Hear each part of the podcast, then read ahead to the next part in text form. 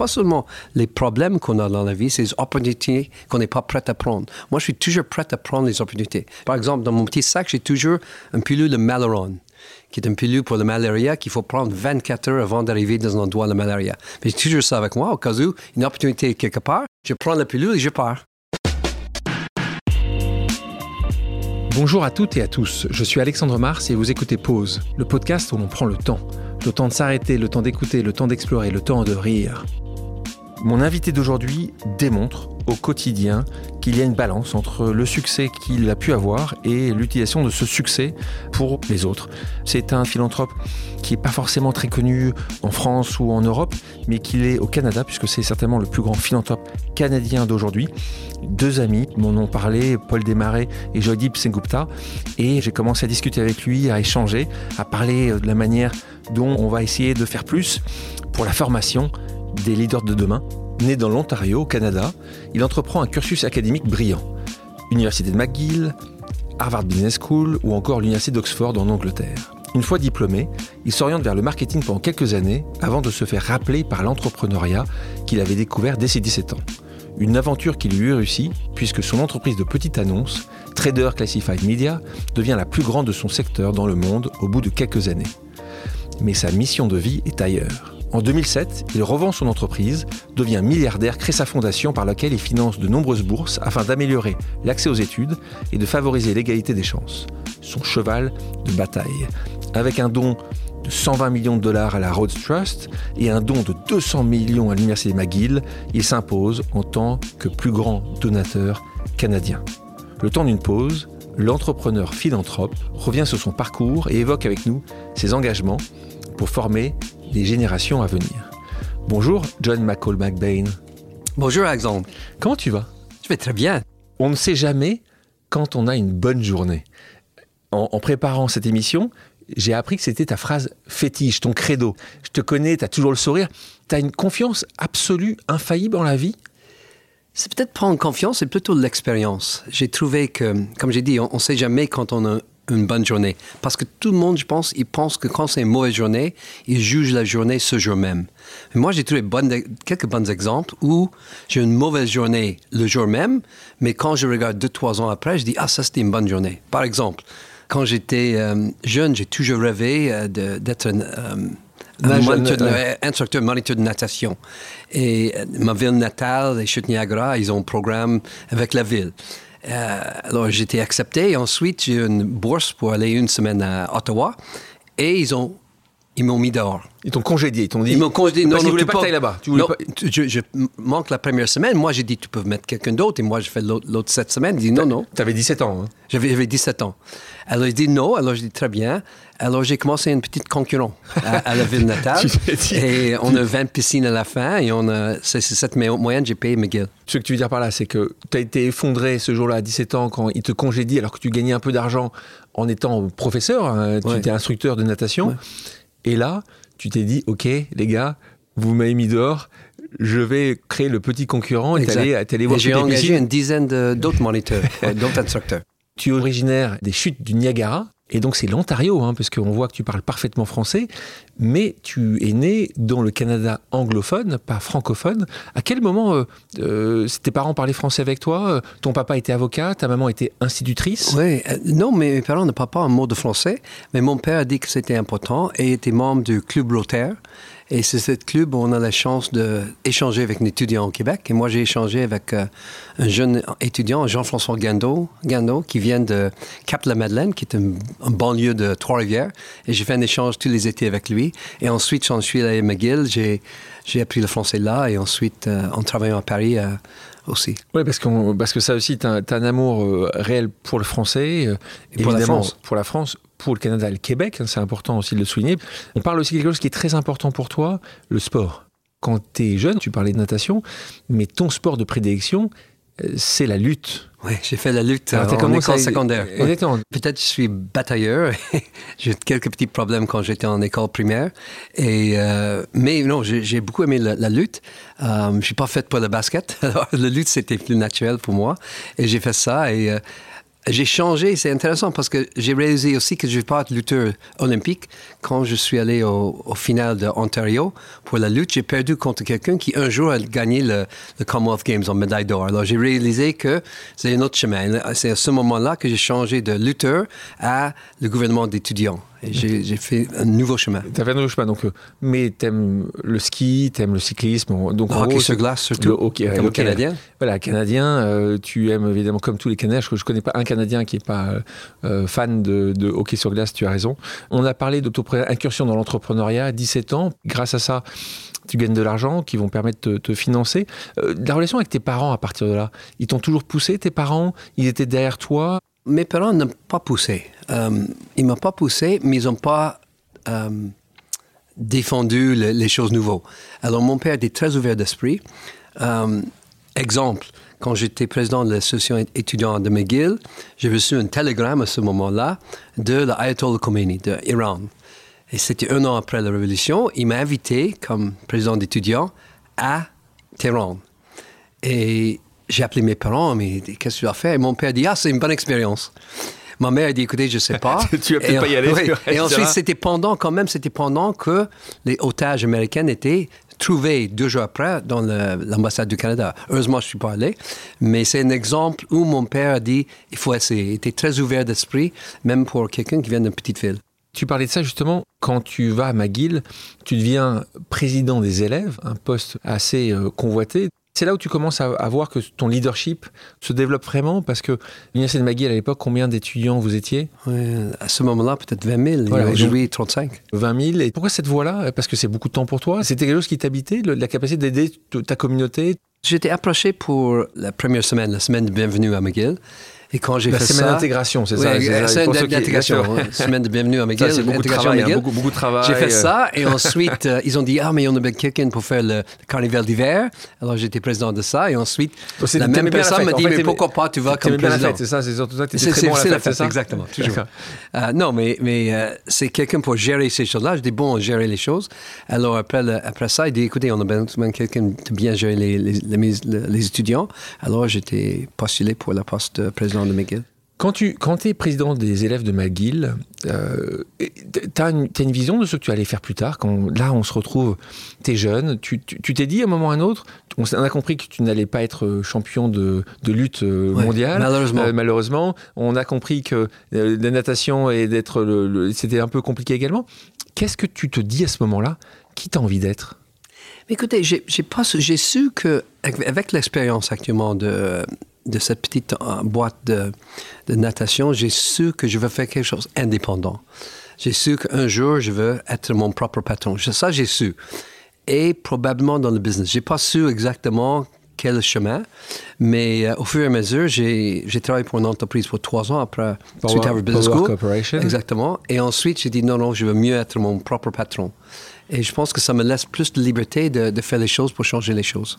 Euh, elle s'appelait comment cette entreprise, euh, petite entreprise de natation Tu l'avais, c'est quoi le nom que tu avais donné? En, anglais, c'est The Swim School, l'école de, de natation. Oh, tu t'es pas donné beaucoup de mal là. Oui. On continue les portes d'Oxford s'ouvrent pour toi, donc tu as une bourse qui n'est pas forcément extrêmement connue, qui est très connue en Angleterre parce que c'est la, hmm. la bourse, euh, la bourse Rhodes, euh, R-H-O-D-E-S, qui est une bourse spécifique, une des plus vieilles bourses au monde, puisque c'est au début du XXe siècle, euh, juste pour les étudiants d'Oxford, donc c'est très spécifique à Oxford. toi, tu rentres grâce à cette bourse-là. tu, on continue dans ce sujet-là, on reviendra dans quelques minutes sur euh, Harvard aussi, et c'est une autre bourse que tu as euh, pour rentrer à Harvard. Donc là, tu quand même. Ça va. Hein, McGill, Oxford, Harvard Business School, Là, tu as à peu près coché toutes les cases. Hein. Oui, mais j'ai coché parce que je ne peux pas payer les, les, endroits là, mais j'ai les bourses qui m'ont changé ma vie quand même. Ça, c'est la raison qu'on a continué avec les bourses. Euh, moi, j'ai la chance, j'ai jamais rêvé d'aller à Oxford. Euh, McGill, c'est une université publique, c'était pas cher, mais d'aller à Oxford, c'était quelque chose que la bourse m'a donné la chance. Et j'ai étudié le droit là-bas. Et ensuite, ce qui est drôle, c'est que j'ai gagné la bourse Rhodes, peut-être une des plus connues bourses, mais quand j'ai postulé pour une bourse à Harvard, j'avais 38 applications, j'étais J'étais perdant 37 fois. Mais le 38e, j'ai gagné. Et, ça me donne la persévérance. Et oui, parce que tu les avais toutes faites. D'ailleurs, c'est une bourse euh, du Canada, puisque là, c'est une bourse de Québec que tu as eue. Qui, tu Oui, la bourse de, de, Canadian Mortgage and Housing Corporation, l'entreprise canadienne qui donne les hypothèques pour les, personnes. Donc, donc, on peut les remercier. Hein, parce que oui, je les remercie beaucoup. On est en 1984, tu termines les études. Là, on en a parlé, tu rentres dans cette entreprise. Power Corporation. Donc là, tu deviens directeur marketing. Tu restes trois ans. Et là, tu te dis, euh, c'est pas vraiment ça que tu as envie de faire. Il y a, as, une épiphanie à ce moment-là? Il y a un moment que tu te dis, oh, il y a quelque chose que tu vois qui fait que tu dises, non, moi, je veux être mon propre chef, mon propre patron. C'est que j'ai su, comme j'ai dit avant, j'ai pensé, j'ai su que je veux être entrepreneur. Et quand j'ai vu les, journaux de petites annonces qui s'appellent à ce moment-là Auto Hebdo, qui est en, anglais Auto Trader, euh, c'est les journaux avec les petites photos de, de voitures d'occasion à vendre, j'ai vu que ah, ça, c'est une bonne entreprise. la logique de l'entreprise, le, la part de marché, j'ai vu très bien. Alors, avec ça, j'ai entendu dire que celle de Québec était à vendre et c'est ce que j'ai acheté à, Montréal. mais là, tu n'as pas d'argent. Tu as 27 ans. Tu vois... Oui, 29, 29, 29 Tu es, tout jeune. Tu n'as pas les moyens financiers encore. Et comment ça se passe à ce moment-là? Et tu as cette idée, tu vois, alors il faut bien, aujourd'hui on parle de Craigslist, aujourd'hui on parle du Bon Coin, donc c'est le monde des petites annonces a beaucoup changé. Il y a 30 euh, ans de ça, le monde des petites annonces, c'était un monde, ou 40 ans de ça, c'était un monde où c'était du papier, c'était euh, toutes les semaines euh, des gens qui, hebdomadaires qui publiaient dessus, qui payaient, parce que globalement pour faire publier, il fallait payer, donc tu avais un modèle économique qui était pas mauvais quand même. Oui. Mais je, l'entreprise était à vendre pour euh, environ 5 millions. J'ai 200 000 de mon euh, euh, option d'action à Power Corporation, que j'ai mis le 200 millions, 200 000, pardon, 200 000, et j'ai prêté, emprunté le, le, 4.8 et avec une autre entreprise, mais ça m'a donné la chance d'être indépendant. Je qui t'a prêté, prêté C'était un groupe à Toronto qui m'a prêté. Merci. Et ils ont, très merci. Et mais ce qui est drôle, c'est que. Ils ont, gagné, ils ont bien gagné. Ils ont, dû ils bien, ont bien gagné l'argent, mais malheureusement, il, ce que j'ai passé deux ans après, j'ai dit écoutez, c'est une bonne entreprise, il faut continuer. Ils ont dit non, nous on va quitter. J'ai dit mais pourquoi? À la fin, j'ai le racheté, ils ont fait quelques millions de dollars, mais ils ont fait faillite trois mois après. Et à cause de ça, s'ils ont rester avec moi, ils vont faire 700 millions au lieu de 5 millions. Alors, ça, c'est le coût de, de ne pas avoir l'opportunité. Euh, tu vois, quand tu parlais de ton on ne sait jamais quand tu as une bonne journée, là, pour eux, c'était pas une, bonne journée. une mauvaise journée. Mais une mauvaise journée parce que ce qu'ils ont enlevé de, leur vision à cause de faillite, c'est les, les, options, les opportunités qu'ils ont ratées. C'est pas seulement les problèmes qu'on a dans la vie, c'est les opportunités qu'on n'est pas prêt à prendre. Moi, je suis toujours prêt à prendre les opportunités. Je reste dans, par exemple, dans mon petit sac, j'ai toujours un pilule de Maleron qui est une pilule pour la malaria qu'il faut prendre 24 heures avant d'arriver dans un endroit de malaria. Mais j'ai toujours ça avec moi, au cas où, une opportunité quelque part, je prends la pilule et je pars. dans un pays où il y a la malaria. Tu es toujours prêt à prendre un risque, tu es toujours prêt à... Je suis prêt à regarder, oui. Mais donc, on revient sur ce risque. Tu as 29 ans. On est sur le moment des petites annonces, tu vois une opportunité, il y a, le marché n'est pas consolidé. Et au début, tu vois ça comment Tu dis, je vais, je vais faire les petites annonces à, à Montréal et je vais être ou au Québec, ou très rapidement, tu dis, dans le monde entier Comment, comment C'est une bonne question, Alexandre. Quand j'ai acheté l'entreprise, j'ai pensé peut-être il y a d'autres comme ça au Canada. Et un an après que j'ai acheté, j'ai fait des études et j'ai dit, écoutez, ça c'est une opportunité canadienne. Et quand j'ai cherché un nouveau partenaire pour racheter cet autre partenaire, j'ai dit, écoutez, dans trois, probablement cinq, sept ans, on va voir tout le Canada. Et deux ans après, on a la plupart du Canada. Et j'ai rencontré quelqu'un euh, qui vient de, Paris. Il dit, écoutez, la même opportunité en France. Et c'est avec ce moment-là que, que j'ai acheté la, Centrale des particuliers à Paris. Oui, Centrale des particuliers qui est très connue ou qui a été très connue ici, puisque donc, tu la rachètes euh, en France. Là, euh, même chose, facile à racheter, toi qui arrives du Canada. une opportunité également, le, fondateur voulait vendre. Comment, comment ça se passe à ce moment-là pour que toi qui arrives, qui arrives à acheter quelque chose comme ça? C'est vraiment la chance, c'est le bon timing plutôt que la chance? Euh, On ne sait pas si c'est la chance. Le bon, je pense que c'est le bon timing. Le propriétaire est une très bonne personne euh, et il a 70 ans. Il dit c'est le temps de vendre. Euh, son partenaire veut vendre aussi. Alors, on, est arrivé au bon moment et on a fait un prix raisonnable. Et il n'y avait personne en face de vous? Il n'y avait personne Il n'y avait personne? en face de nous. On a, il, a, il a dit qu'il veut vendre, mais c'est nous qui est arrivé. Peut-être on peut acheter. On a donné un prix raisonnable. J'ai travaillé avec un associé euh, depuis longtemps maintenant euh, à Paris. Et ensemble, on a acheté euh, la centrale des particuliers.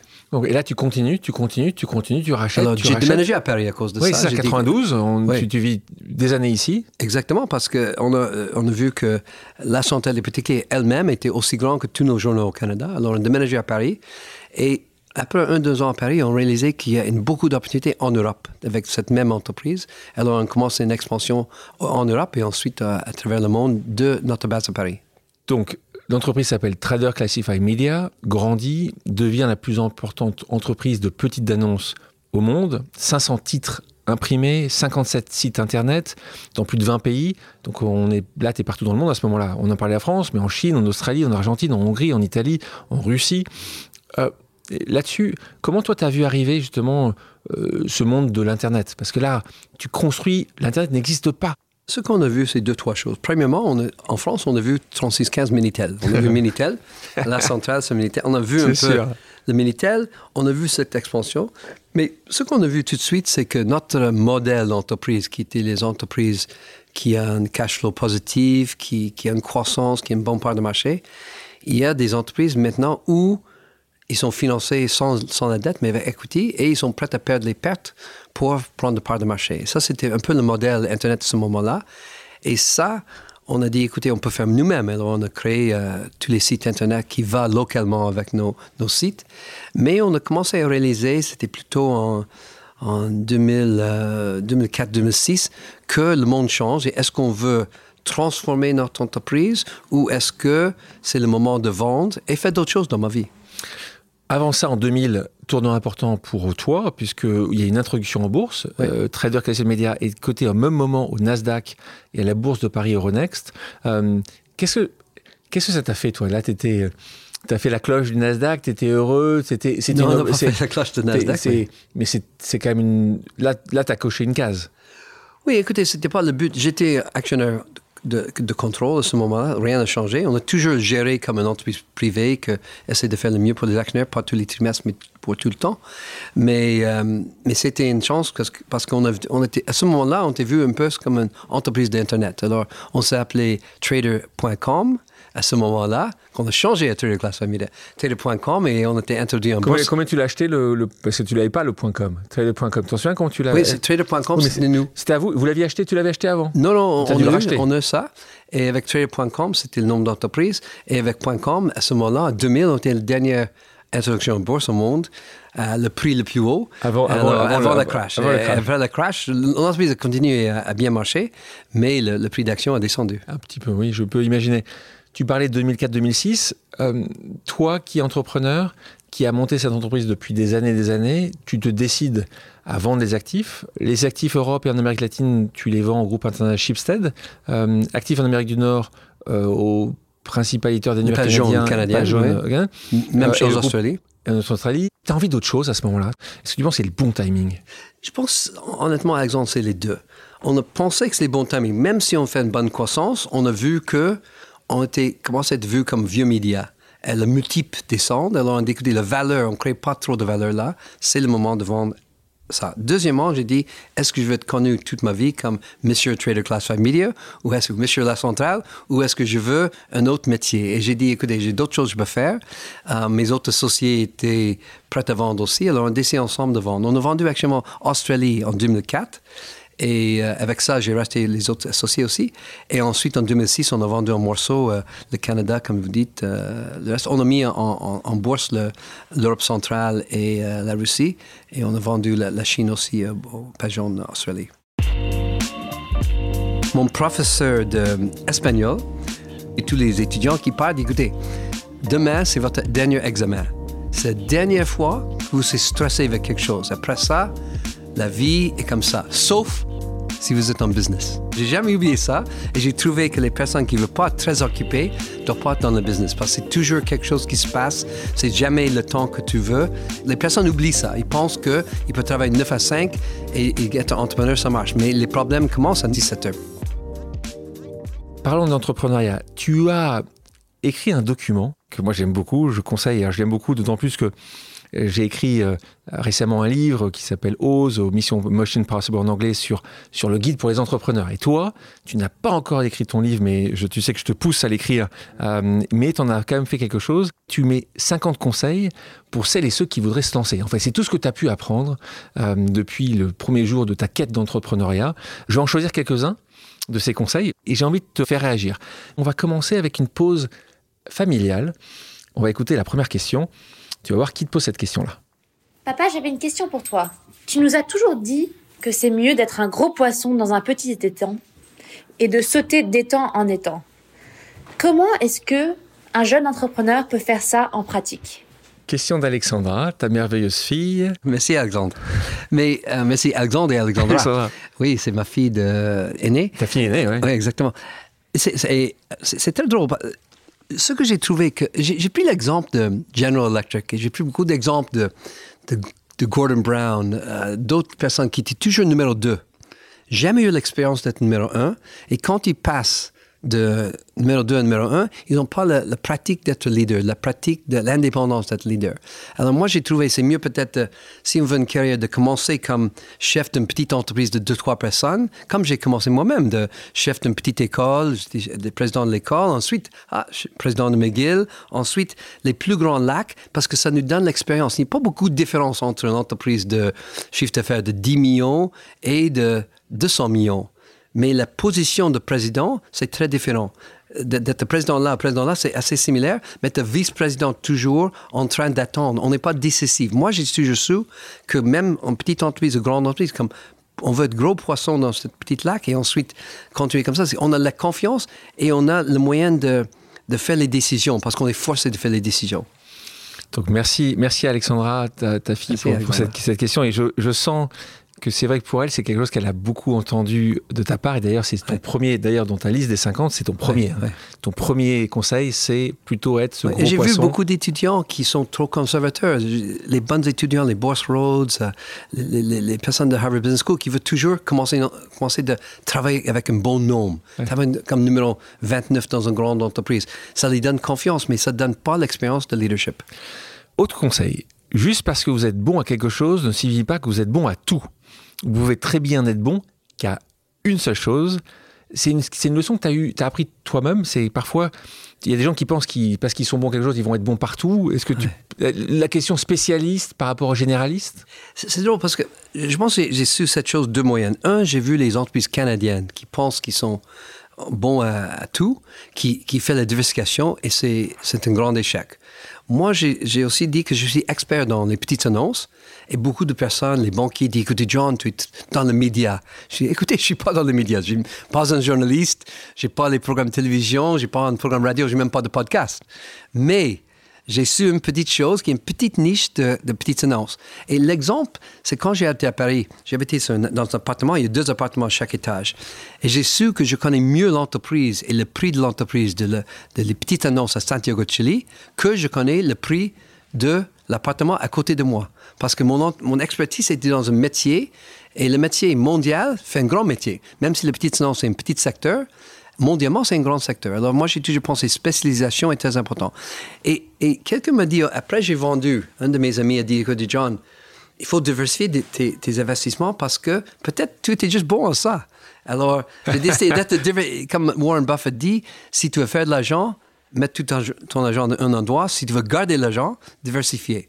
Alors, c'était un peu la chance, un peu l'expérience, un peu le leadership qui a fait le succès de, de Petites Annonces. Mais même si je ne suis pas très bon, après 20 ans, on est pas mal. Les autres personnes sont diversifiées, ils n'ont pas l'expérience, les 10 000 heures qu'on a besoin d'expérience. Bon, euh, on parle de 10 000 heures. Là, c'est un point que je mets souvent en avant. Le travail est quand même essentiel si tu veux vraiment exceller dans n'importe quelle chose que tu puisses faire. Les 10 000 heures, c'est une étude qui a été faite par un, psychologue suédois qui s'appelle Eriksen, qui a démontré que le minimum qu'il faut le faire pour exceller, pas être bon, exceller, c'est 10 000 heures de ton outil de travail point 25 dans ta liste des 50, et je l'aime beaucoup celui-là. Euh, alors en anglais, parfois c'est mieux, c'est The root word of business is busy. En gros, if you don't want to have a business life, do not go into business. Donc en français, la racine du mot business, c'est busy, et busy en anglais, on le sait, c'est occupé. Donc ce que tu dis, c'est que si, si tu veux pas avoir une vie occupée, fais pas de business. J'avais 17 ans et demi. Mon professeur d'espagnol nous a dit, euh, parce que c'était, j'ai pris un an en avance, la dernière année, j'ai pris un an en avance, il a dit à tous les étudiants qui partent, écoutez, demain, c'est votre dernier examen. C'est la dernière fois que vous êtes stressé avec quelque chose. Après ça, la vie est comme ça, sauf si vous êtes en business. il a dit ça. J'ai jamais oublié ça. Et j'ai trouvé que les personnes qui ne veulent pas être très occupées ne doivent pas être dans le business. Parce que c'est toujours quelque chose qui se passe. C'est jamais le temps que tu veux. Et c'est un peu ça. les personnes oublient ça. Ils pensent qu'ils peuvent travailler 9 à 5 et, être entrepreneur, ça marche. Mais les problèmes commencent à, 17 heures peut-être. un autre de tes conseils, tu dis la persévérance, n'abandonner jamais. Un non est un début, pas une fin. Là, ce que tu dis, c'est que l'échec, c'est un apprentissage pour toi. C'est la phrase de Mandela, euh, je gagne ou j'apprends. C'est ça. Euh. Mais on n'apprend rien quand on a succès, parce qu'on oublie tout de suite. mais le fait qu'on a un échec, c'est qu'on doit repenser comment on va réussir. Et, j'ai presque jamais eu un oui tout de suite. Et je donne un exemple. quand on est au restaurant et et l'addition vient, je donne ma carte de crédit à mes enfants quand ils sont très jeunes. Et je demande qu'ils va à la caisse pour payer. Parce que les forces de, réaliser les choses, même si à 4 ans, il doit le demander et, et, dit Oh, mais je ne trouve pas la personne. C'est à eux de, de trouver indépendant, de trouver le moyen de, réussir. Point important euh, que tu soulignes ici également, c'est ton point sur l'équipe. Tu dis choisissez les bons employés. Ils sont votre visage au monde. Je parle de ça parce que j'ai euh, reçu une pause amicale de la part de Pascal Hems, un ancien collaborateur qui était avec toi direction générale de centrale des particuliers, puis d'Hebdomac France. Il y a quelques années de ça, il me disait, je vais le citer, en quelques semaines, une alchimie va se développer avec toi qui n'aurait jamais pu voir le jour sans culture managériale qui le caractérise, John. Ceux qui ont vécu cette expérience avec John ne l'oublieront jamais. Sympa de la part de Pascal. Oui, c'était gentil. C'est sympa. Euh, J'espère qu'ils n'oublient pas pour les bonnes raisons. je, suis persuadé qu'ils n'oublient pas pour les bonnes raisons. Mais là-dessus, comment tu choisis justement tes collaborateurs? Tu dis que c'est la face, c'est la face de ton entreprise. C'est comme c'est eux qui vont représenter. Qu'est-ce que tu recherches? C'est les études, toi qui en as fait beaucoup. C'est leur expérience, toi qui en as eu aussi beaucoup. C'est leurs soft skills, plus compliqués. Qu'est-ce qui, qu'est-ce qui toi, La première chose, c'est leur valeur. On veut assurer qu'on a une valeur les, personnes de bonne valeur. Ça, c'est très important. On regarde ça premièrement. Mais qu'est-ce que tu appelles comme valeur? C'est quoi? C'est qu'ils vont faire des décisions, euh, comment dirais-je, euh, les décisions non seulement claires, mais aussi éthiques. Moi, j'ai toujours, on a toujours euh, peur de, de, de, regarder. Premièrement, on regarde par, exemple les personnes qui changent beaucoup d'emploi. Quand on regarde ça, on dit non, on veut des personnes bonne valeur, mais aussi très fidèles, fidèles, qui veut finir la tâche la tâche. Et, je trouve que ça, c'est un peu différent. Quand on regarde notre équipe aujourd'hui, euh, mon, CFO, mon directeur des finances, est avec nous depuis 26 ans. Mon partenaire avec qui j'ai vu hier soir a été avec nous pour 35 ans. Le chef de mon family office, j'ai rencontré en, en, en 1980, 1980 80 novembre. Et ceux qui, sont, ceux qui voudraient venir travailler pour toi aujourd'hui, c'est pas possible parce que tu, tu accueilles comme des jeunes quand même qui veulent travailler avec toi. oui, oui, mais ça c'est la raison, on fait expansion. on agrandit l'entreprise. Tu agrandis l'entreprise. Oui, oui. Mais, mais quand tu parles de valeur, euh, je comprends le fait que tu veux pas des gens qui bougent tous les six mois. Mais les valeurs, comment tu arrives à le voir quand tu as un entretien avec quelqu'un? Est-ce qu'il doit avoir justement passé du temps avec des organisations sociales, donner son temps à des, à des organisations sociales? Est-ce que comment tu arrives à le, à le définir ces valeurs-là avant de l'avoir vu dans le dur? Je pense que, premièrement, c'est en créant les valeurs derrière. On regarde, on dit, écoutez, on ne veut pas quelqu'un qui vienne ici pour 5-7 ans. Et ça se prend du gens. Et dire très bien, mais tout de suite, c'est pas la personne qu'on va choisir. On on veut premièrement regarder les personnes qui vont être fidèles, rester avec nous parce qu'ils peuvent agrandir avec nous. Et c'est un challenge pour nous. Une raison qu'on veut agrandir l'entreprise, c'est aussi agrandir avec les, besoins et les, rêves de nos, notre personnel. Si on, l'entreprise reste petite, on ne peut pas donner un avenir pour tout le monde. Si on fait un agrandissement, on a des personnes qui ont commencé avec nous à, Paris, qui est allé en Argentine pour gérer l'entreprise. C'est la chance qu'on peut faire en agrandissant l'entreprise. Un des plus courts messages que tu donnes, et je l'aime beaucoup, en anglais, c'est Advice, Others, Decide, You. Ça aussi, c'est pour toi, c'est clé c'est que le leader doit avancer, il doit prendre des décisions. Évidemment, on veut consulter partout. On veut que les personnes soient responsables aussi. Ils connaissent, ils vous donnent les, meilleurs conseils. Mais à la fin, ils font une décision. Et c'est que toi qui peux avec les autres. Mais à la fin, toi qui veux décider. Et ça, c'est la raison que j'ai dit avant que le gros poisson dans le petit chose. C'est qu'ils ont l'expérience, le, poisson dans le petit lac qui, qui doit faire les décisions, et commence à comprendre faire les décisions. Euh, justement, en parlant de ça, est-ce que tu crois à l'association? Il peut y avoir beaucoup de structures. Moi, j'ai trouvé que moi, moi j'ai dit qu'il y a une panoplie de choix. Il y a un choix entre, disons, euh, un bureaucrate euh, dans une grande administration internationale et l'autre côté, le fondateur qui est seul, qui n'a aucun partenaire, qui reste dans son petit atelier.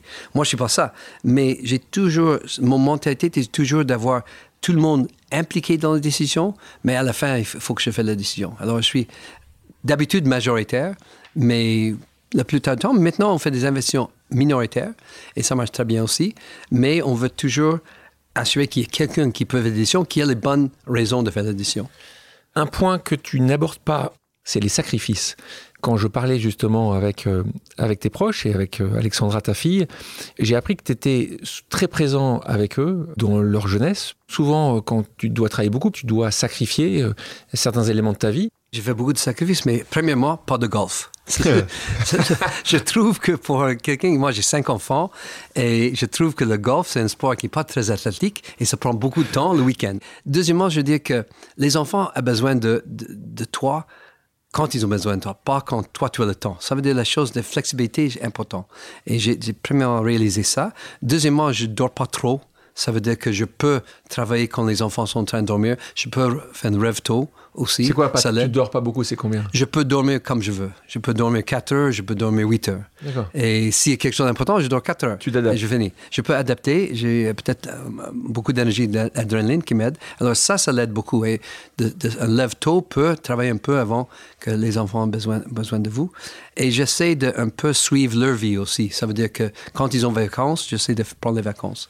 Euh, et d'essayer de un peu moduler la vie. Une chose qu'un entrepreneur peut faire, hein, de moduler leur vie aux choses importantes. À la fin, on, fait, on travaille plus, mais on travaille plus ou moins quand on veut versus un, horaire fixe.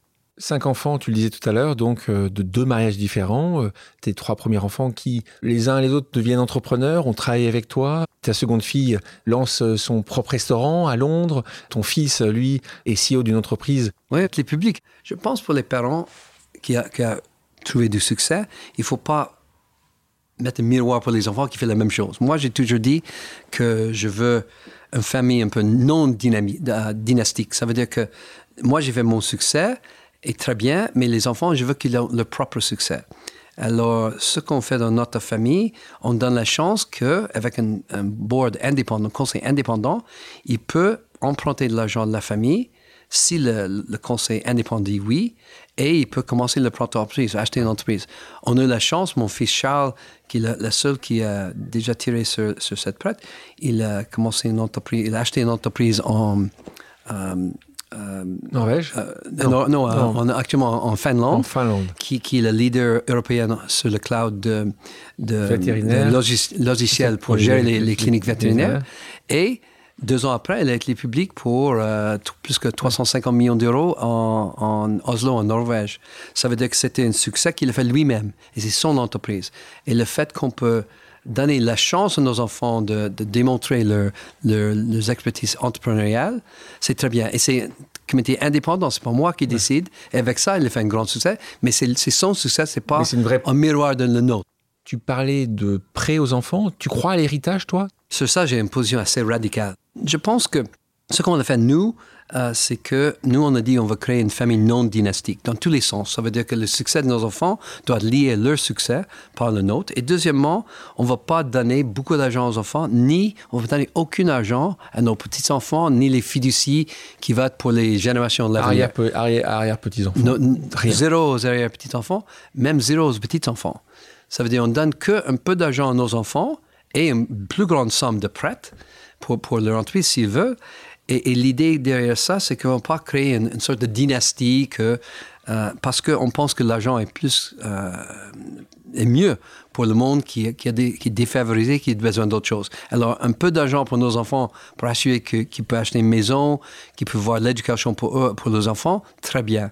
Mais les, les petits-enfants et les arrière-petits-enfants, ils vont faire leur propre vie. Et nous, entre-temps, on a quand même 10, 20, 30 ans avant ça, on a la chance de donner l'argent pour les bourses d'études et d'autres choses.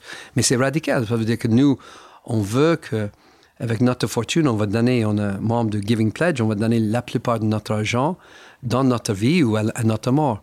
Il n'y a pas d'héritage, il n'y a pas de fondation qui va continuer pour toujours. Il n'y a pas de, des enfants qui vont donner l'argent, leurs enfants, petits-enfants. Je vais juste te, faire une pause. Le Giving Pledge, pour ceux qui ne connaissent pas, qui nous écoutent, c'est donc euh, Bill Gates et Warren Buffett qui ont lancé il y a une dizaine d'années ça, un modèle pour les gens qui ont très bien réussi. Très bien réussi, c'est des milliardaires.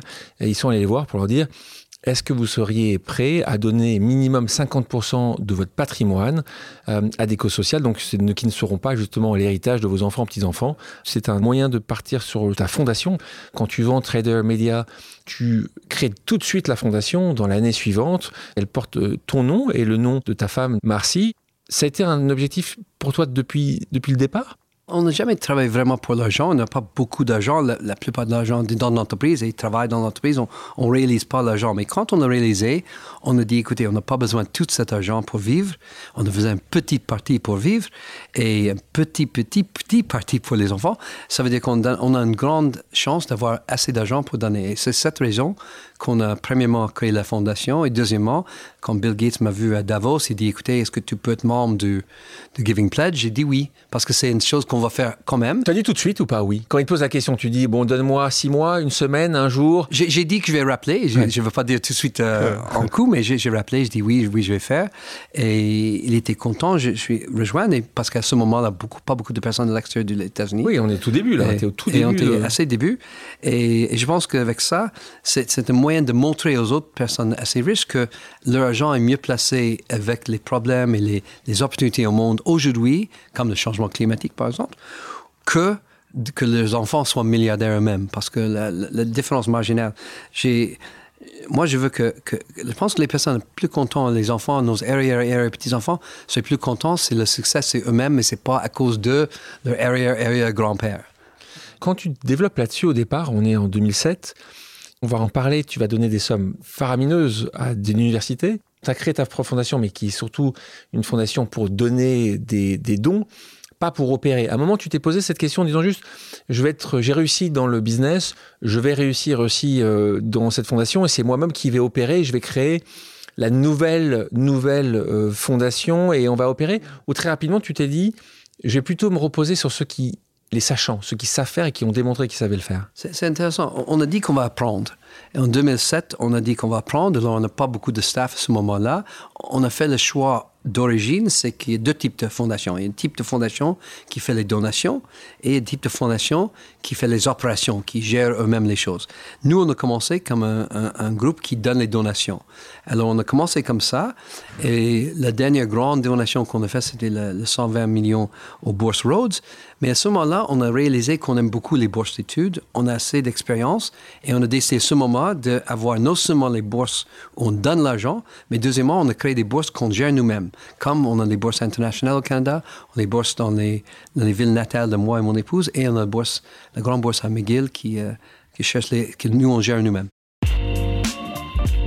La raison qu'on aime beaucoup donner les bourses, c'est que on essaie de trouver les personnes qui vont changer le monde. Mais si on ne les trouve pas, le downside, la chose pire, c'est qu'on a changé leur vie et la vie de leur famille et les amis. En choisissant, on essaie de voir qu'est-ce qu'il fait pour la communauté aussi. Et on essaie de les encourager. On va faire une pause amicale. Le principe, donc, je le rappelle, c'est quelqu'un qui t'apprécie beaucoup, qui va vouloir te poser une question. Et on parlait de la bourse Rhodes. Euh, on va entendre la directrice euh, de la Roadhouse euh, et PG du Road Trust, Elizabeth Keith. Hi, John. This is Elizabeth Quiche.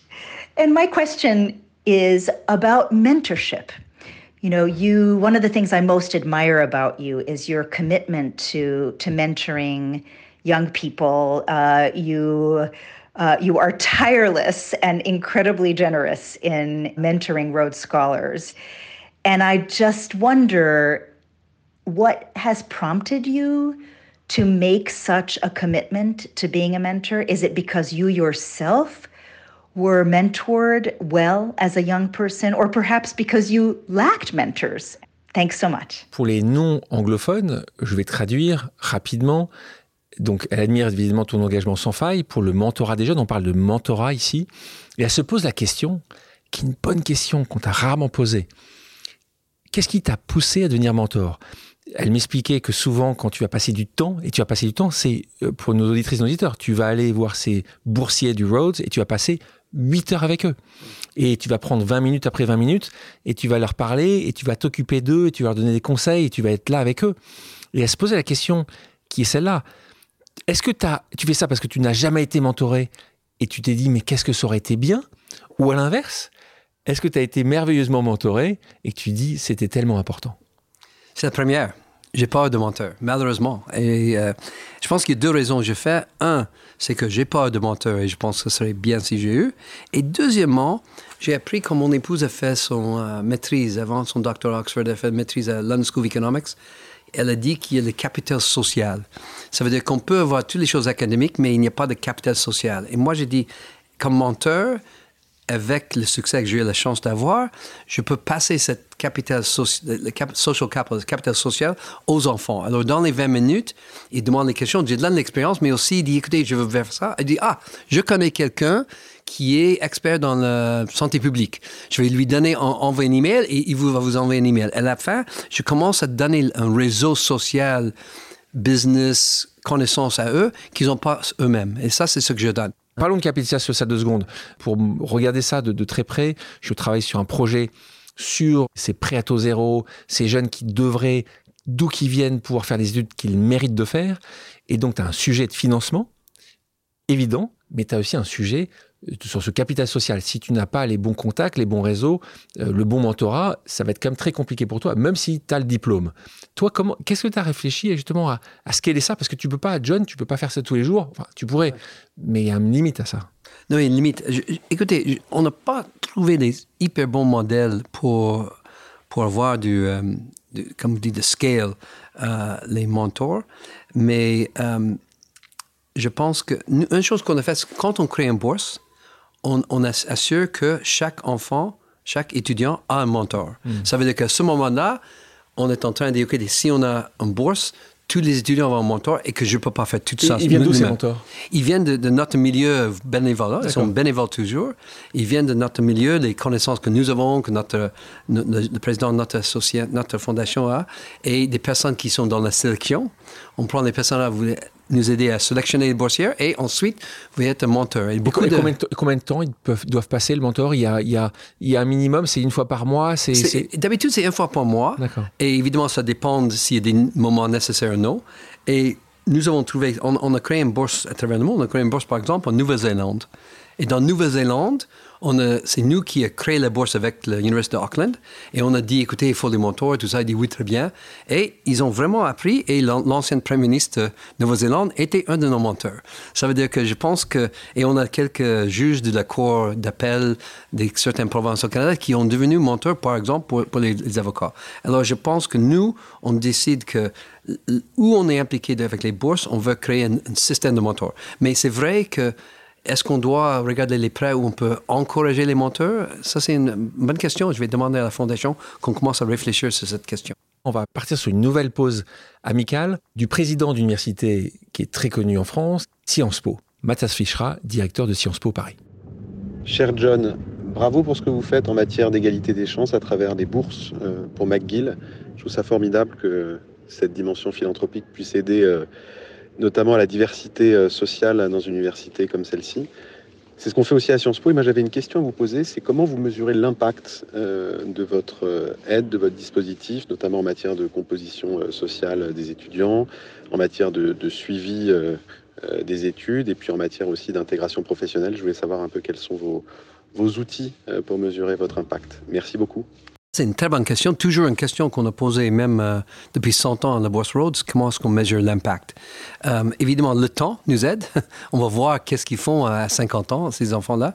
Je vais vous donner un exemple. Euh, c'est pas très théorique, mais j'étais à un déjeuner dans une université et ils ont célébré un doctorat honoraire à la personne qui, était, qui a fait une action contre le gouvernement canadien pour euh, donner l'accès euh, égal aux personnes indigènes à l'éducation au Canada.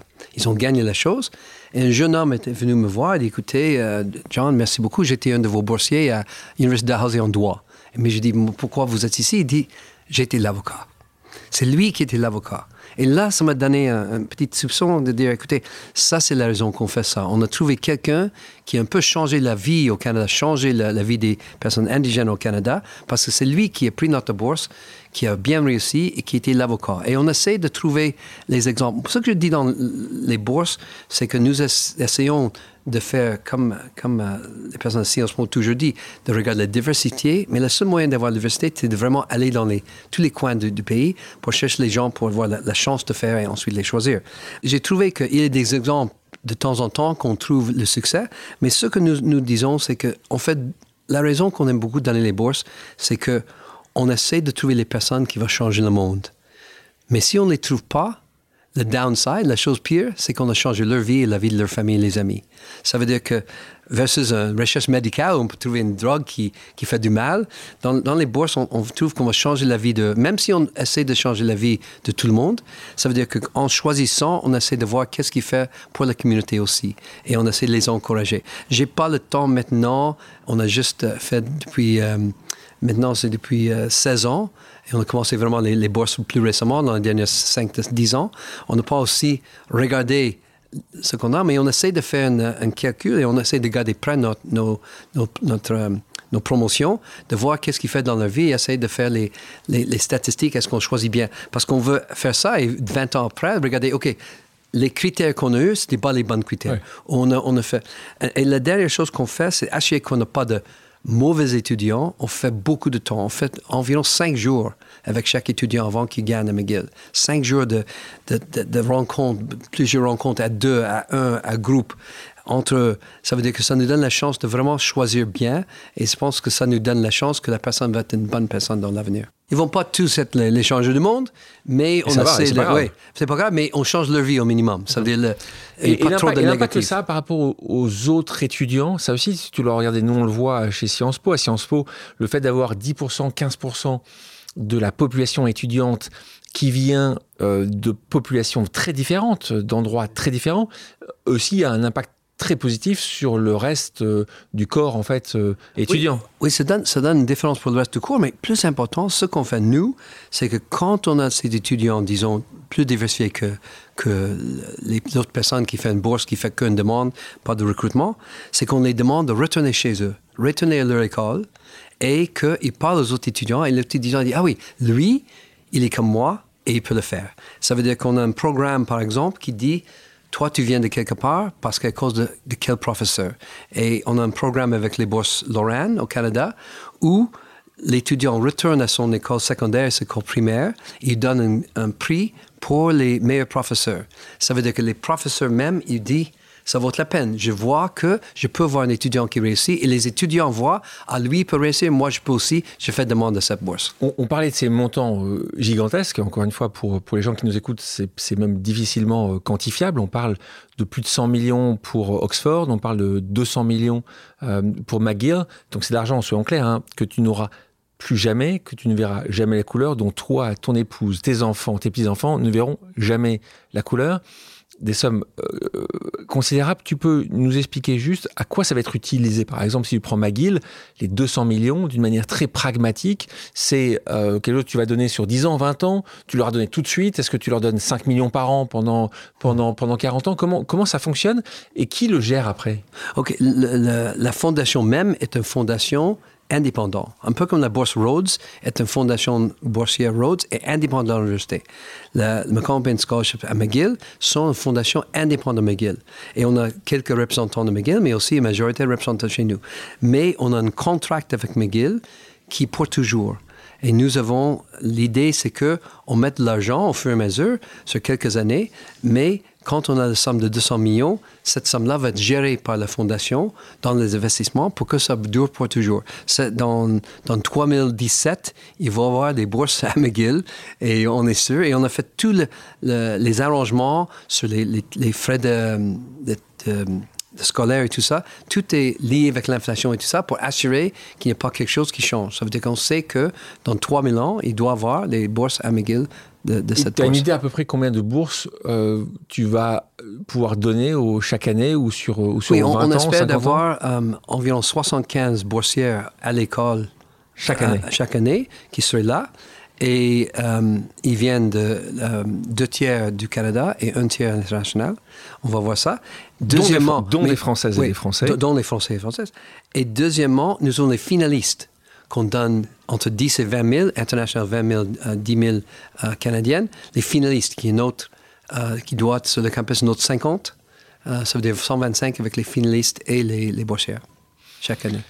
On a fait pause familiale, on a fait pause amicale, maintenant une pause café, en discutant autour de la machine à café avec une collègue qui connaît très bien ces sujets-là. Elle s'appelle Laetitia et j'ai reconnu une question pour toi. On l'écoute. Vous avez donné plus de 200 millions de dollars pour financer des bourses à McGill. C'est colossal et ça permet de changer la vie de beaucoup de jeunes. Est-ce que ça vous donne un sentiment de devoir accompli ou bien au contraire que les besoins sont infinis? Les besoins sont infinis, ça c'est sûr. Très bonne question. Non, je pense que on a fait ça pour deux raisons. Un, c'est évidemment pour aider McGill et, ça.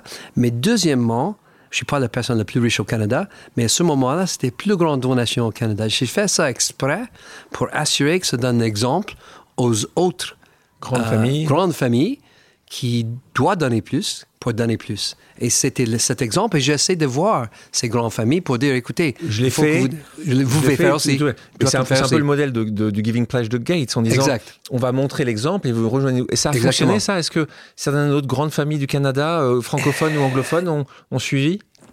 Honnêtement, c'est pas les plus grandes familles au Canada que je suis pense qu'ils n'ont pas suivi l'exemple comme il doit.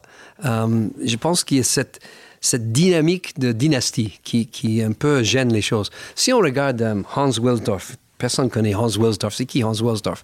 Mais Hans Wilsdorf, c'est sur, votre, c'est, Rolex. Et Hans Wilsdorf n'a pas d'enfant. Et lui, quand il est Rolex, il n'est pas vendu. Il l'a mis dans une fondation. Il l'a mis dans une fondation. Alors, par exemple, si vous êtes une grande famille canadienne, vous avez une entreprise depuis 100 ans, ou 50 ans, c'est pas nécessaire de vendre l'entreprise. Vous pouvez donner les, actions de vote et quelques petites actions à chaque enfant. Eux peuvent gérer, mais à la fin, tu mets la plupart de la fondation, de, la, les actions dans la fondation. Donc tu dis que ça, c'est plus simple. Ça a peut-être été plus simple pour toi parce que tu étais première génération en fait. C'est plus compliqué quand c'est. Je pense que toi c'était première génération, donc tu n'avais pas de. Si on parle même de première génération, il y a deux sortes de première génération. Une première génération qui, pendant leur vie, comme moi, a vendu une entreprise pour avoir des investissements diversifiés. Et avec ça, c'est facile. Côté, toi, tu n'as pas d'investissement, tu peux donner l'argent. Mais moi, je, dis et je challenge les grandes familles canadiennes et les grandes familles françaises aussi, que L'idée, c'est que même s'ils n'ont pas vendu l'entreprise, ils peuvent même garder le contrôle avec les enfants. Euh, disons, si vous avez 100% euh, euh, de l'entreprise, vous pouvez donner à trois enfants, tu veux donner 5% à chaque enfant, donne les votes aux enfants, mais à 85%, tu mets dans une fondation. Et à la fin, il n'y a aucune différence, mais le bénéficiaire de cette chose, c'est 85% le pays de la France et les, choses importantes de la France, et seulement 15 de vos enfants. Il n'est pas nécessaire donner 33 et un tiers à chaque enfant. En plus des engagements au sein de la Fondation, tu es depuis 2021 et jusqu'en 2024 le chancelier, chancelier euh, John, c'est comme ça que je vais t'appeler maintenant, chancelier John de l'Université de McGill. Quels sont les objectifs que tu t'es fixés pendant ce mandat. Est-ce que tu d'ailleurs c'est un mandat reconductible ou pas? Ça peut être euh, tu peux être plusieurs fois chancelier ou c'est une seule fois Oui, je pense que plusieurs fois. Je pense que je suis plutôt euh, une fois parce que j'habite à Genève et c'est un peu difficile d'être à Montréal tout le temps et j'ai, comme j'ai dit, cinq enfants. Mais c'est quoi ton mandat alors? Qu'est-ce que tu t'es fixé? Chef d'université un peu théorique, un peu comme la reine, un peu comme le gouverneur général du Canada. Mais c'est important pour un peu pour créer la, la culture et assurer que McGill regarde les choses stratégiques. Alors, mais, mais mais trois choses que je veux faire pour McGill, c'est numéro un, c'est d'assurer qu'on a toujours une bonne approche et une bonne euh, euh, atmosphère pour les étudiants. Moi, j'étais ancienne, je suis le seul chancelier qui est ancienne président des associations étudiants, alors je vais vraiment pour les étudiants. Ça, c'est première. Deuxièmement, je vais assurer que McGill continue et comme, comme euh, université publique, important à savoir que McGill, il y a très peu de grandes universités publiques et une des grandes universités publiques, il reste encore très haut placé dans les, dans les, euh, choses académiques et recherches à travers le monde. Parce que moi, je pense qu'il y a cinq grandes, grandes universités publiques au monde. Il y a Oxford, Cambridge, Berkeley, McGill et peut-être l'Université de Melbourne ou, ou, Michigan. Euh, je pense que McGill est entre ces universités-là. Et c'est très important qu'on garde les universités publiques comme universités leaders au monde, pas que les universités privées. Et toi, tu n'as pas cité d'université française. Bon, là, je vais te. Oui, parce que je regarde. Il y en a, il y en a. il y en a, mais pas dans les premières cinq. Ça, c'est la raison que beaucoup de Français vont à McGill, à Montréal. Mais, euh, et, deuxième, et troisièmement, c'est que assurer qu'on regarde, on re-regarde comme on regarde dans nos bourses, le moyen qu'on choisit les étudiants, le, les, c'est pas que académique. Il faut qu'on regarde plus que ça. Extrascolaire, Extrascolaire, etc. Et alors, j'essaie de travailler avec, avec McGill pour essayer de trouver un moyen d'avoir une sorte de de, de, de, de, choisir les personnes d'une plus grande diversité parce qu'on ne regarde pas que les notes. Alors, on parlait de McGill, on va terminer avec une dernière pause amicale. Tu vois, il y a beaucoup de gens qui voulaient te poser des questions euh, aujourd'hui, John. Euh, et cette personne, c'est Dean de l'Université de McGill, puisque c'est Yolande Chan. Bonjour, John.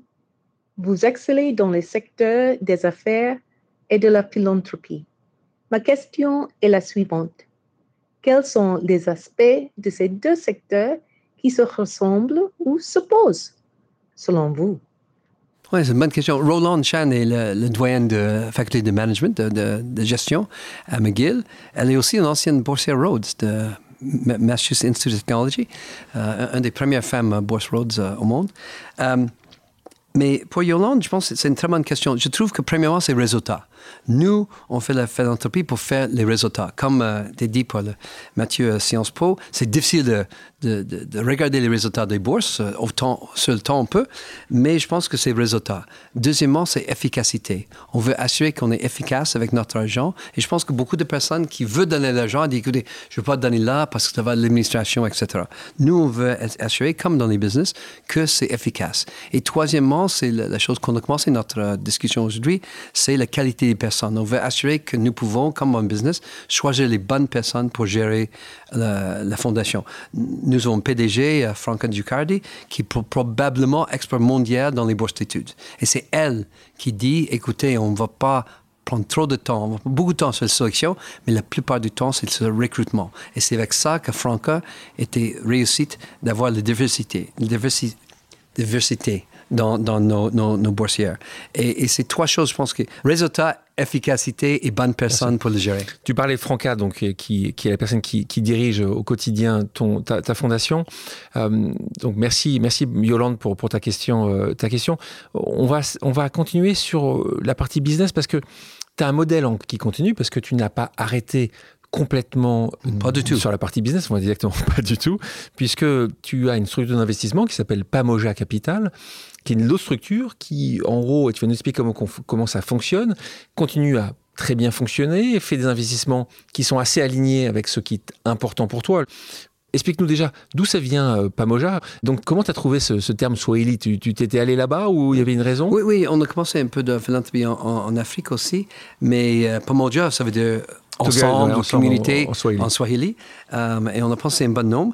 Euh, et nous avons décidé que nous avons beaucoup d'expertise en, en, tant que propriétaire d'entreprise et on fait des investissements euh, tiers aussi. Mais pour le, que je gère la partie d'investissement direct, moi j'ai dit, pour commencer, j'ai dit, écoutez, qu'est-ce que je veux si j'étais entrepreneur? Et nous avons beaucoup de nos investisseurs maintenant, on dit, je veux être l'investisseur que je veux si j'étais entrepreneur. Ça veut dire minoritaire, pas de pouvoir, qui peut ajouter les choses à l'entreprise et qui peut penser très long terme. Alors, nous avons fait quelques investissements où l'entreprise existe depuis 100 ans. Et jamais quelqu'un n'est rentré dans le capital parce que la personne qui rentre, il veut une sortie. Alors, nous avons trouvé une structure, on n'a pas besoin de sortie. Ça veut dire qu'on peut théoriquement redonner l'entreprise à la fondation de McGill ou une autre fondation qui continue. Et on peut faire ça. Alors, on a acheté quelques entreprises intéressantes comme ça en minoritaire. En minoritaire, on a acheté Villiers, qui est les vélos. Vélo? une entreprise depuis 115 euh, ans maintenant. Une entreprise française Qui est une entreprise italienne, italienne au nord d'Italie.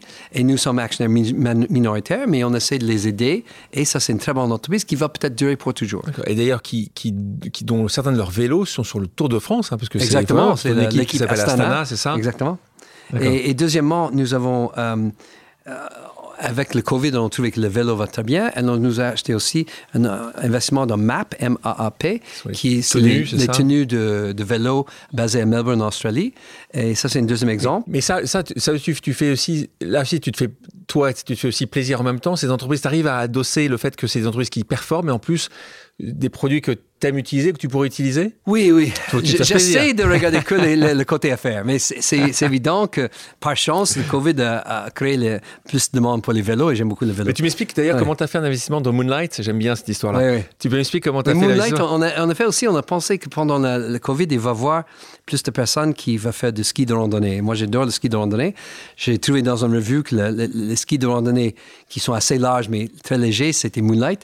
J'ai acheté les skis, j'ai beaucoup aimé. Et ensuite, j'ai acheté l'entreprise en Norvège. J'ai appelé, appelé- le patron. Qui est le patron et qui est le propriétaire? Je dis, Et je avec lui. et deux mois après, on était propriétaire. Euh, on a acheté aussi une compagnie en Angleterre pour les suppléments euh, qui s'appelle The Nuco. Et l'intéressant, une autre chose intéressante, on essaie de regarder qu'est-ce qu'on peut, c'est une sorte de blague, mais je dis qu'est-ce qu'on peut acheter qui dure pour toujours? Et moi, j'ai dit tout de suite la Tour Eiffel. Alors, évidemment, on ne peut pas acheter la Tour Eiffel, malheureusement. Et heureusement, non. Et deuxièmement, on a regardé peut-être la, la- la Tour CN au Canada, qui n'est pas à vendre.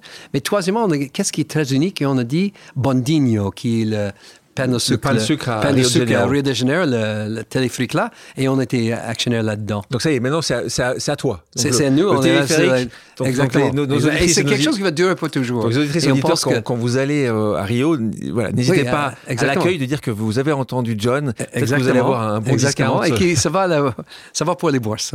Ça, peut, durer- Pour les bourses. ça peut durer tout- pour toujours, j'espère. Toi, tu, donc ça, Pamoja, tu investis, vous, vous essayez d'avoir évidemment un succès financier, et de ça, cet argent-là va forcément financer. Financer totalement 100%. l'entreprise, 100% l'entreprise. 100%. Mais ce qui est intéressant, on a un deuxième modèle dans Pomoja. Le premier, c'était ça. Et deuxième modèle, comme, comme, comme c'est toi qui l'as dit, c'est que on essaie de regarder les, les entreprises qui sont rentables, bons pour la fondation, mais en même temps, bons pour la société. Et ce qu'on a trouvé, c'est les maisons d'étudiantes.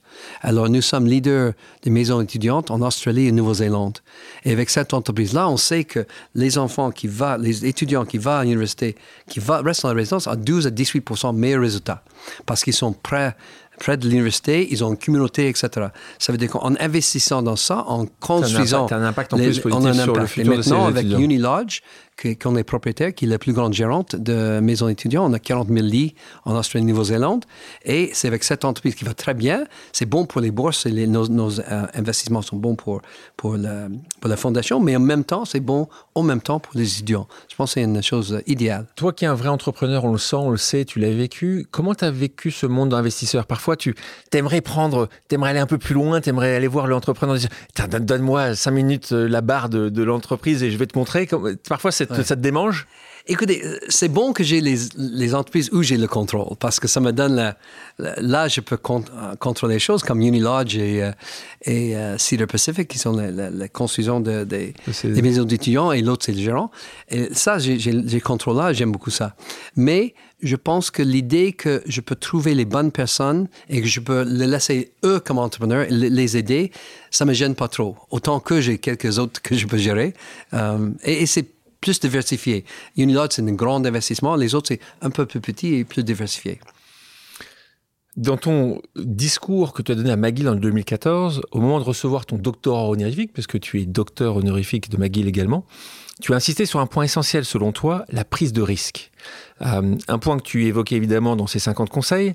Tu as conclu, euh, ce discours en disant ceci, je te cite. Si vous voulez faire une différence dans le monde, je n'ai pas la formule magique, mais j'ai appris une chose, ce n'est pas en suivant tout le monde. Donc la question que j'ai pour toi, quel est le conseil que tu donnerais à ces jeunes justement que tu finances au quotidien, ceux que tu vois, ceux qui sont dans ces euh, euh, chambres d'étudiants ou ces, ces immeubles d'étudiants? C'est quoi le conseil que tu donnes à ce jeune qui a 20, 25 ans aujourd'hui? Mais je pense qu'il sont, il faut qu'ils réfléchissent un peu où ils se situent personnellement dans le, côté risque. Et je trouve que la plupart, ils ne veulent pas prendre de risque. Alors, première chose, je dis, écoutez, c'est pas aux personnes qui n'ont pas d'éducation, qui n'ont pas d'emploi, qui doivent commencer son petite entreprise parce qu'il n'y a pas d'autre choix. Lui, son downside, s'il fait un échec, c'est terrible. Pour vous, moi, j'ai toujours dit, écoutez, ne pas réfléchir si tu veux quitter l'entreprise pour aller toute seule. Ils pensent, ah, j'ai fait un salaire de 50 000, je vais descendre à zéro. C'est pas vrai. Tu être à 50 000, tu vas descendre, si c'est un échec, tu descends à 40, peut-être tu vas à 60. Le risque n'est pas si, si grand que ça. Alors, je, je- je pousse euh, sur le risque. Et deuxièmement, je dis, nous sommes trop éduqués pour le business. Ça veut dire qu'il y a beaucoup de bons entrepreneurs qui ne sont pas éduqués doctorat. Il y a beaucoup, très peu de, de PhD, de docteurs de philosophie, qui sont bons entrepreneurs. Et ça, c'est la raison que il, il fait trop d'analyse. Moi, je dis, quand vous avez un doute, vous êtes intelligent, quand vous avez regardé tout, mais vous avez un petit doute encore, il faut agir. Il ne faut pas redoubler vos efforts d'analyser. Et là, je pense que je dis en anglais, when in doubt, act. Et ça, c'est très important. Et J'essaie de passer ça aux étudiants. Donc tu penses parfois que il faut pas trop penser, il faut agir. Au bout d'un moment, euh, Oui, au bout d'un moment, parce qu'on fait les, les, les, les, les, euh, tableaux euh, Excel, mais si on parle d'un tableau Excel, le- les bénéfices dans 10 ans, on ne sait pas. Ça veut dire qu'il faut plutôt avoir un feeling de ça. Et une fois que j'ai un jeune qui me rejoint, de- il travaillait avant à Credit Suisse, et il me rejoint, je dis, écoutez, regardez cette entreprise, il fait un tableau comme ça. Et il est rentré dans mon bureau, je regarde le tableau et j'ai déchiré devant lui, j'ai mis dans la poubelle. Et je dis, s'il faut faire tous les chiffres comme ça, ça ne vaut pas la peine de faire l'investissement. Il est resté Ça ou pas? dire- Il est resté. Il n'a jamais appris cette, mé- cette méthode. Je vous propose maintenant une pause musicale. John, quelle est ta chanson culte? C'est peut-être Stairway to Heaven de Led Zeppelin de Led Zeppelin. Exact. On va en écouter un extrait.